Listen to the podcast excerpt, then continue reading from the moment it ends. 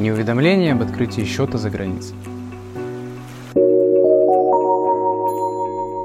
Привет, меня зовут Андрей, и вы находитесь на канале Юриста. Сегодня мы расскажем, как, кого и в какой срок нужно уведомлять об открытии счетов за границей, и что будет, если этого не сделают. Как уведомить об открытых счетах за границей? Допустим, вы планируете уехать на какой-то срок за границу, и тут возникает трудность. Платежные системы Visa и MasterCard там не работают, да и карты МИР принимают далеко не везде. Как же быть в данном случае?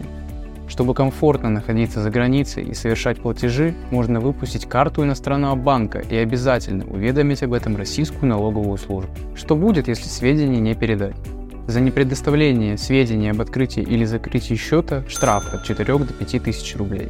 За нарушение срока или формы представления штраф от 1000 до 1500 рублей. Уведомить налоговую об открытии или же закрытии счета, а также об изменении реквизитов нужно не позднее 30 дней с момента открытия счета за границей. Эта обязанность касается не всех, есть исключения. Можно не передавать сведения, если на момент открытия либо же закрытия счета вы собирались провести за границей больше 183 дней в течение календарного года. В этом случае вы теряете статус налогового резидента России, и тогда уведомления в российскую налоговую службу передавать не нужно. Что еще нужно сделать? Помимо уведомления об открытии и закрытии счета или изменении реквизитов, нужно сообщать ФНС о движении финансовых средств по счету.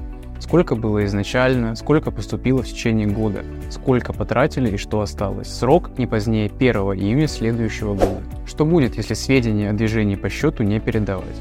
Тоже будет штраф. Размер зависит от длительности просрочки.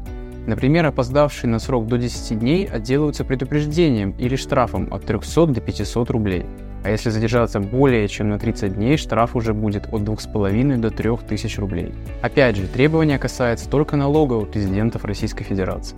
Подавать сведения нужно в налоговую по месту постоянной или временной регистрации. Если ни того, ни другого нет, подаем в налоговую по месту расположения зарегистрированной на вас недвижимости. Если нет ее, то в любое отделение ФНС, кроме тех, которые занимаются юридическими лицами. Кстати, уведомления и отчеты можно подавать онлайн через личный кабинет налогоплательщика. Подписывайтесь на наш канал, ставьте лайки и ждите новые интересные видео. До встречи!